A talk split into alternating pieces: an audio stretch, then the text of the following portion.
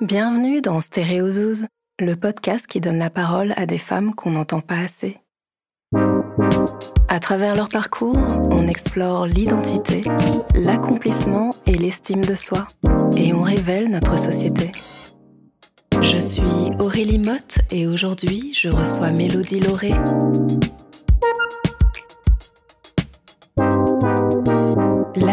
Mélodie l'a rencontrée tôt. À 15 ans, bac en poche, elle enchaîne conservatoire de théâtre, comédie musicale, écriture, composition. Elle le sait, sa vie ne pourra se passer ailleurs que sur scène. Aujourd'hui, à 20 ans, elle sort son premier EP 23h28. Bonjour Mélodie, merci d'être parmi nous dans Stéréozouz. Mélodie, tu as 20 ans, tu es chanteuse, autrice, comédienne, metteur en scène.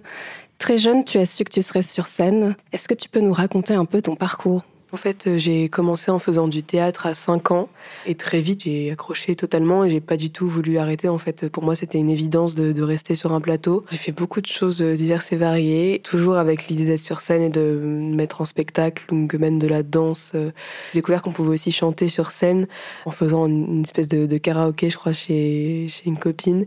Et ma mère est venue nous voir et m'a fait genre waouh, c'est fou, tu chantes trop bien. Du coup, moi, je l'ai pris très au sérieux et j'ai voulu du coup continuer de chanter. J'ai essayé de créer plein de groupes. Souvent, j'avais le rêve d'un groupe et de partager la musique avec des gens, mais c'était jamais très fructueux. Jusqu'à que j'ai un premier groupe euh, avec ma première copine, ça a duré un an. Quand j'ai arrêté ce groupe et que j'ai arrêté cette relation, je me suis lancée toute seule et je me suis dit, mais en fait, j'ai les clés pour faire les choses seule. Surtout que je voulais beaucoup écrire, j'étais très frustrée de pas pouvoir le faire auparavant. Je me sentais pas assez légitime pour le faire. Et donc, euh, je me suis lancée vers ce moment-là. Et puis le théâtre, euh, en parallèle, je faisais de la comédie musicale. dès que j'ai eu mon bac, j'ai entamé une formation professionnelle d'acteur. J'ai écrit un spectacle, je l'ai mis en scène, je l'ai produit. Enfin, en tout cas, la musique a pris une place beaucoup plus importante dans ma vie partir d'il y a genre, ouais, 2-3 ans, je pense. Mm. Ces activités euh, que tu faisais, tu les faisais en parallèle de l'école et du collège? Oui, oui, bien sûr. Après, euh, il y a des moments où je ne suis pas allée à l'école parce que j'ai fait une phobie scolaire. Du coup, il y a un moment où ma seule activité était d'aller au théâtre finalement. Donc, ça a vraiment pris une place beaucoup plus grande dans ma vie. Donc, c'était vraiment un, un moment où c'était assez vital pour moi d'avoir le théâtre et la scène. Ensuite, euh, j'ai eu mon bac euh, à 16 ans. C'était assez compliqué pour moi de m'orienter après parce que les écoles n'acceptent pas forcément des personnes mineures. L'usage, je l'ai un peu euh, bah, subi. Du coup, j'ai commencé avec une école privée qui n'avait pas de mesure d'âge, mais qui du coup coûtait très cher. Et après ça, j'ai pu faire les concours pour les conservatoires, etc. Tu es euh, un haut potentiel, une enfant précoce. J'aurais aimé savoir si tu avais rencontré euh, des difficultés scolaires. J'ai été diagnostiquée quand j'avais 8 ans, je crois. Mais ma mère n'a jamais voulu savoir le chiffre de mon QI ou quoi que ce soit. Elle voulait avoir une réponse pour moi aux troubles que ça a engendré, mais elle voulait pas que ce soit quelque chose de ah t'es plus intelligente que les autres en fait à aucun moment. Et d'ailleurs c'est absolument pas ça et c'est vraiment une idée qu'il faut déconstruire absolument parce que il y a, y a, beaucoup de, de, de mots euh, qu'on entend pour, euh, pour cette chose-là. Et, euh, et, avant, on disait beaucoup surdoué, sauf que c'est vraiment l'antithèse de ça, c'est-à-dire qu'on n'est pas plus intelligent, on n'est pas surdoué, on n'est pas on n'est pas. En fait, il n'y a pas de, de, de, notion de plus. Mm. C'est juste une notion de différence. Enfin, à mes yeux, ça a juste créé une espèce d'énorme handicap euh, social, euh, professionnel, euh, dans mes relations, enfin, dans, mm. dans mille choses. Enfin, c'est assez compliqué, en fait. Après, il y a beaucoup de choses positives aussi, mais du coup, oui, à, l'école.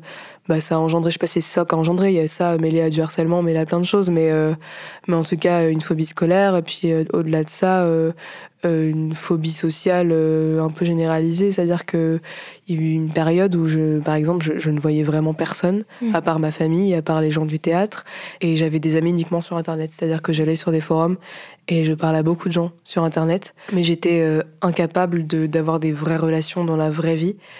Et il y avait ça, et puis, euh, puis après, maintenant encore, euh, j'ai réglé beaucoup de choses, mm. mais il y a des choses qui se créent aussi avec l'âge, je crois, malheureusement. Et du coup, euh, tout ce qui est anxiété sociale, là, c'est encore plus différent parce que c'est pas que l'école, c'est juste c'est la vie professionnelle, c'est la vie affective, enfin, mm. c'est toutes ces choses-là. Euh, en fait, disons que mes émotions sont, sont beaucoup trop fortes et, et, surtout euh, n'ont pas forcément la bonne place au bon moment. Et il y a une espèce d'hypersensibilité, mais qui est pas de. Enfin, les gens mettent beaucoup l'hypersensibilité euh, sous le, le enfin pense que c'est de l'hyperémotivité en fait. C'est-à-dire que pour le commun des mortels, j'ai l'impression que hypersensibilité égale beaucoup pleurer. Sauf que c'est beaucoup plus compliqué que Oui, ça. et, et c'est beaucoup plus subtil en effet. Et, et du coup, l'hypersensibilité, c'est juste qu'on capte plein plein de choses tout le temps. Du coup, il y a une fatigue émotionnelle, une charge mentale qui est immense. Mm. Et, euh, et que, et que enfin, moi, je suis en alerte continuellement. Quoi. Je, je, je, vais, je sais ce qui se passe là-bas, là-bas, là-bas, et tout le temps, partout. Quoi. Et, et on capte plein plein de choses. C'est beaucoup euh, d'énergie euh, qui est absorbée euh, et d'émotions. Est-ce que tu as développé des stratégies pour euh, arriver à, à mieux vivre ton hypersensi- hypersensibilité pardon? Euh, être entouré de gens bienveillants, déjà, en vrai, et, et surtout de gens concernés aussi parfois. Mm. C'est-à-dire que, par exemple, dans, dans ma vie affective, euh, j'ai j'ai eu beaucoup de, de rencontres et beaucoup d'amourettes, et euh, je devais expliquer que, par exemple, c'était trop compliqué pour moi de dormir avec une personne dès le début parce que ça me stressait trop pour machin, que manger devant une personne, c'était compliqué aussi. Ça devenait très très compliqué pour la personne qui voulait juste quelque chose d'assez simple finalement. Mm. Et, euh, et là, pour la première fois, je suis en couple avec une fille qui est au- aussi au potentiel.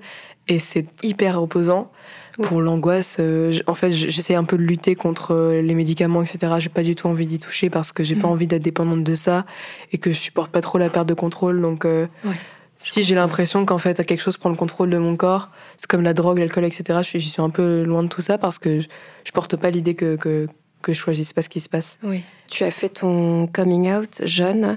Cette démarche peut être vécue euh, comme une véritable épreuve chez certaines personnes. Je voulais euh, savoir quel avait été ton cheminement. Disons que je crois que j'ai toujours su, en réalité. Mm. J'ai toujours regardé les femmes avec un, un, un œil que je savais différent de mon entourage féminin en tout cas. Et j'avais une espèce de fascination pour les femmes qui étaient proches. Mais sans même qu'il y ait un truc charnel ou quoi que ce soit, mais quand je voyais deux femmes proches physiquement ou que je voyais que potentiellement il y avait un- quelque chose d'amoureux entre elles, j'étais beaucoup plus fascinée. J'étais vraiment en mode waouh, mais je veux trop savoir ce qui se passe. Enfin, c'est assez fou. Et ça très très jeune. Ce qui est plus compliqué en fait dans le coming out et dans le fait de se rendre compte même de sa propre sexualité, c'est d'avoir euh, des représentations en fait. Moi, j'avais personne autour de moi qui était concerné par ça. Je, je connaissais même pas un mec gay. euh, Déjà au collège, il y avait une fille qui m'insultait de Gwyn et je comprenais même pas ce que ça voulait dire. Et qui me disait ouais tu brodes des chattes. Je comprenais pas parce que j'avais une énorme innocence vraiment. Et j'ai vraiment tout découvert un peu en même temps. Et arrivé au lycée, j'ai rencontré une fille qui se disait bisexuelle et j'étais en mode genre ah mais en fait ça existe vraiment dans la vraie vie quoi. Et ça m'a paru fou. Et du coup tout de suite je me suis dit ah je suis bisexuelle. J'ai euh, embrassé une fille euh, à une fête et là j'étais en mode putain c'est le meilleur truc du monde. Ouais. Il faut absolument que je recommence. Alors que c'était un baiser euh, vraiment chaotique, un premier bisou quoi. Ah oui. Et c'était l'époque où, où Tinder était accessible aux mineurs. Et vu que j'avais vraiment ce rapport au virtuel parce qu'il m'a beaucoup servi dans, dans ma vie euh, amicale, euh, c'était un peu un réflexe pour moi de me dire bon bah du coup je vais aller sur Tinder. Surtout que quand on a 15 ans, non 14 ans même, bah on sait pas euh, où aller en fait. On sait pas ce qui existe comme lieu. C'est hyper compliqué de, de mettre ça dans la vraie vie. Et j'ai rencontré du coup ma première copine là-bas. Et je me suis dit directement bah en fait je, je suis lesbienne, je suis pas du tout bisexuelle. J'ai juste essayé d'imaginer un truc pour que ce soit un peu plus rassurant. Et de, de là, euh, bah en fait j'arrivais pas du tout à le cacher. Ouais. Enfin, j'avais vraiment envie d'en parler à tout le monde, mais en même temps, euh, je savais pas comment le faire et comment on allait le prendre autour de moi. Enfin, c'était Mhm. assez compliqué. Mais en même temps, ça s'est fait assez simplement, c'est-à-dire que vraiment, j'ai, je pense que j'ai supporté deux semaines de secret.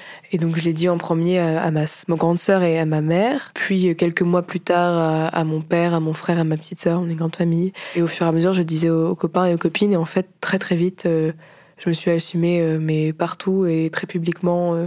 Je pense que ce qui a été compliqué, c'était vraiment le, le fait d'accepter, en Ouais. fait, plus que de le dire. Et en même temps, je trouve qu'il y avait un truc assez plaisant dans ce fait de se, chercher soi-même. Je sais pas, je, vraiment, je me questionnais beaucoup, mais c'était pas un truc euh, d'angoisse. C'était vraiment en mode genre, est-ce que ça, ça me plairait? Est-ce que ça. Enfin, il y avait une espèce de, de jeu de séduction avec moi-même. Je sais pas comment Ouais. expliquer ça, mais ça me plaisait assez. Et c'était un peu chaotique, mais, mais voilà, ça, ça s'est fait. euh, ça s'est fait. Est-ce que tu aurais un conseil à donner euh, à d'autres personnes euh, qui sont homosexuelles ou lesbiennes? Aurais-tu un conseil à leur donner pour qu'ils s'assument et arrivent à faire leur coming out? Bah, je pense qu'en fait, justement, il faut pas forcer le coming out. C'est-à-dire que déjà, il faut être bien avec soi-même. Et je pense Mhm. que c'est vraiment le, le, le meilleur conseil à, à donner. Et c'est déjà très compliqué parce qu'on est dans une société euh, transphobe, euh, homophobe, euh, sexiste. Enfin, il y a tellement de choses qui font Ouais. que qu'on n'a pas envie, en fait, de le dire. Et que le, le plus grand pas qui pourrait être fait, c'est qu'on n'ait pas à le dire, en fait. Vraiment. Et du coup, je crois juste qu'il faut essayer de s'entourer du maximum de personnes bienveillantes possibles, Mm. de d'éliminer les, les personnes potentiellement toxiques et de le dire à ceux qui méritent de le dire et, et pas de se forcer à, à le dire. C'est-à-dire que si on a besoin de le dire parce qu'il y a des choses qui font qu'on a besoin de le faire. Par exemple, moi, je l'ai dit aussi parce que je voulais que ma copine vienne chez moi à ce moment-là, etc. Mais en soi, c'était pas une urgence. Il faut accepter son temps, accepter de, le prendre. On doit, on doit rien à personne. Il faut juste que nous, on soit en adéquation avec ce qu'on a envie d'être ou ce qu'on est, tout simplement. Ça viendra quand, quand il faudra que ça vienne. Enfin, il n'y a pas d'obligation aux choses et, juste soyez fiers de, de, qui vous êtes parce que c'est important, je crois. J'ai vu en fait que tu as plusieurs identités et parmi tes identités, tu parles de l'identité queer. J'aurais aimé te demander si tu pouvais expliquer un peu aux auditrices ce que c'est euh, d'être queer. Ça m'intéressait d'entendre ta voix euh, sur ce sujet-là bah, En fait, je pense que la définition, elle appartient à chacun et à chacune. Et c'est pour ça que j'ai pas envie d'offrir de, une définition générale. Mais en tout cas, euh, moi, j'utilise ce mot-là pour englober plusieurs choses. Déjà, une fluidité dans mon rapport à mon genre. Je me présente comme une femme tout le temps. Mes pronoms sont euh, publiquement féminins et j'ai pas de problème avec ça. Et c'est aussi une question de simplicité parce que je me dis pas expliquer à des personnes hyper cisnormées que euh, potentiellement je suis fluide et que si on me dit il ou autre chose, ça va pas me déranger. Du coup, j'ai pris ce chemin-là par facilité, mais euh, moi, je m'estime gender fluide ou non binaire. Et puis, au fur et à mesure, je me suis rendu compte qu'en fait, j'appartenais absolument à rien et à tout en même temps, et que ça me plaisait comme ça et que ça m'allait comme ça. Et donc du coup, moi, j'utilise le, mot queer parce que il y a ce truc-là, et puis en même temps, euh, le fait que je m'estime lesbienne et que ça fait aussi partie de mon identité. Et je trouve que c'est un, un, mot qui permettait de regrouper des choses en rapport à la communauté LGBTQI+. Et, euh, et du coup, je trouve que c'était un mot assez pratique en fait pour regrouper des choses sans avoir à, rentrer dans des détails. Euh, et, en fait, les détails, je les offre en fonction de, de la personne que j'ai en face de moi. C'est-à-dire mm. que des gens, ils, ils vont peut-être écouter ce podcast ils disant mais ah bon depuis quand elle est non binaire euh, gender fluide ou quoi que ce soit? Mhm. parce que juste euh, je suis ok avec les pronoms euh, féminins comme je suis ok avec un pronom masculin et juste je c'est c'est mon truc à moi en fait et c'est tout ça ça m'appartient c'est mon intimité faut pas oublier enfin faut pas oublier ou faut même savoir que il n'y a pas de binarité dans, dans le genre en fait mhm. on n'est pas obligé d'être juste une femme on n'est pas obligé d'être juste un homme on n'est pas obligé de d'être euh, juste non binaire, en fait, je pense vraiment que c'est très fluide, mais il faut aussi euh, rappeler à des gens que c'est pas grave si vous rentrez pas dans des cases très précises et que les mots sont là pour nous rassurer, mais qui sont aussi là parfois pour euh, nous nous mettre dans des cases et nous enfermer.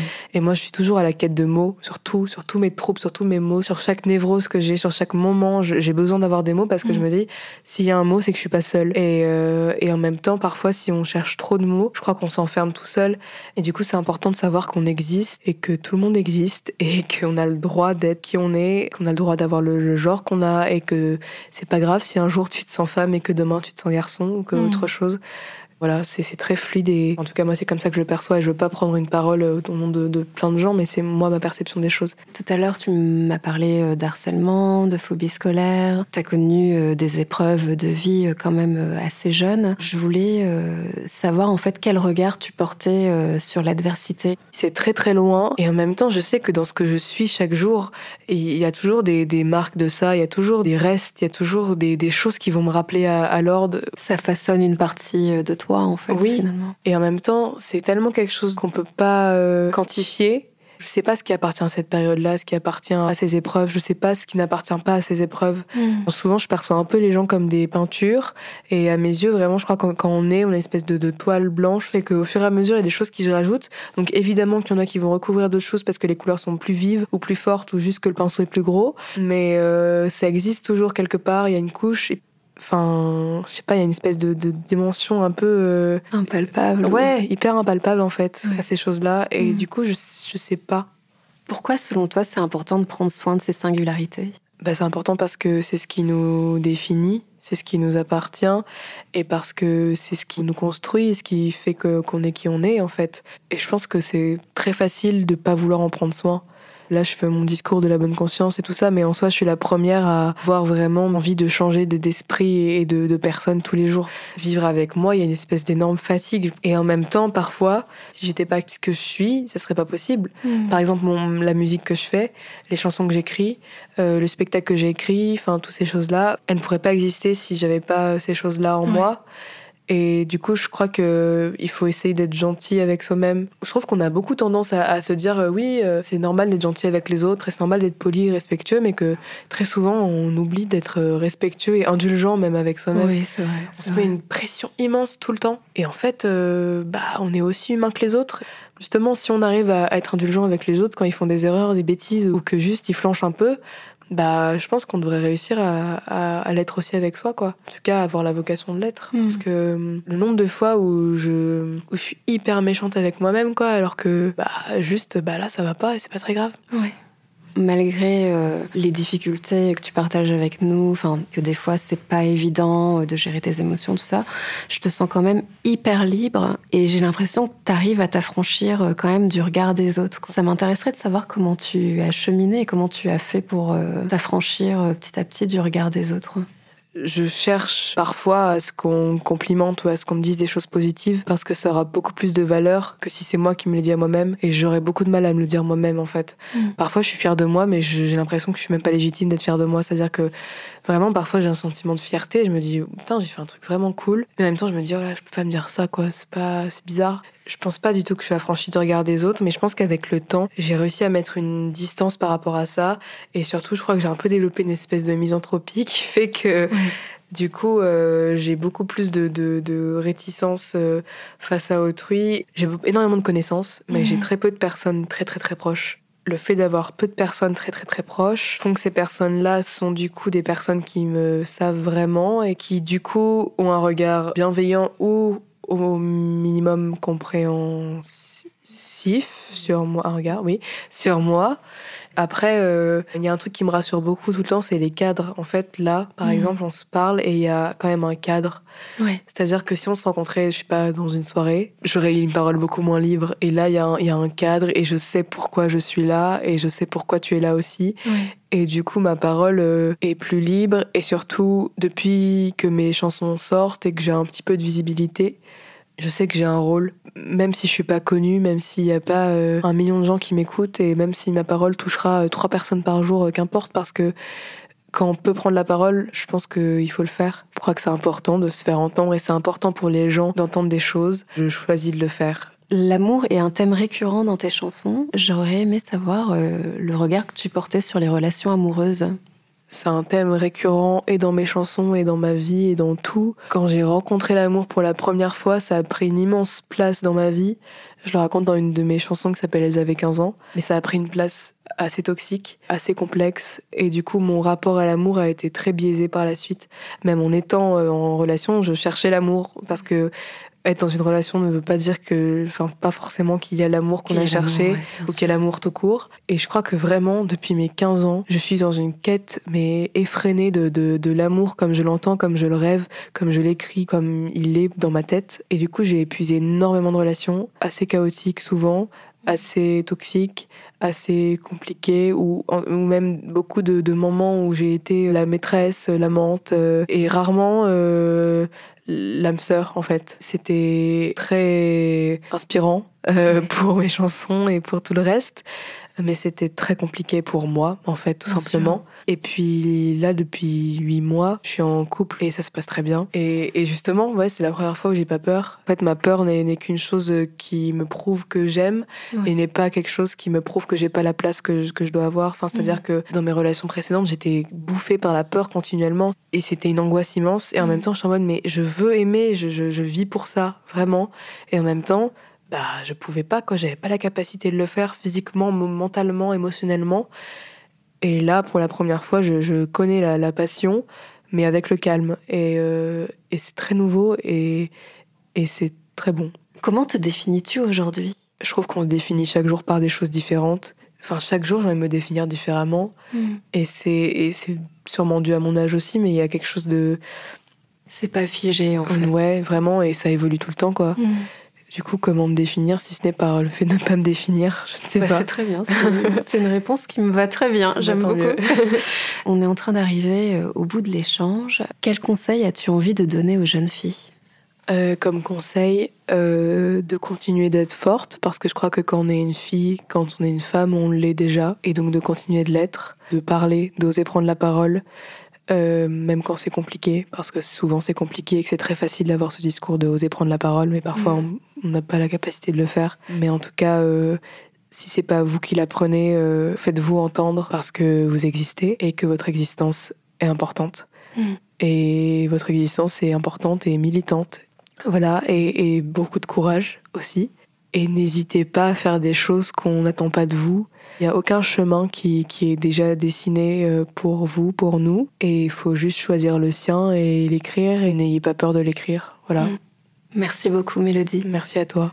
Merci à Mélodie Lauré d'être venue partager son histoire dans Stéréozouz, le podcast qui donne la parole à des femmes qu'on n'entend pas assez. Vous avez aimé cet épisode? Partagez-le ou dites-le moi en étoile sur iTunes. Et vous pouvez dès à présent découvrir tous nos contenus sur Instagram, pampan underscore média ou notre site pampan.cool très bientôt pour un nouvel épisode de Stéréozouz.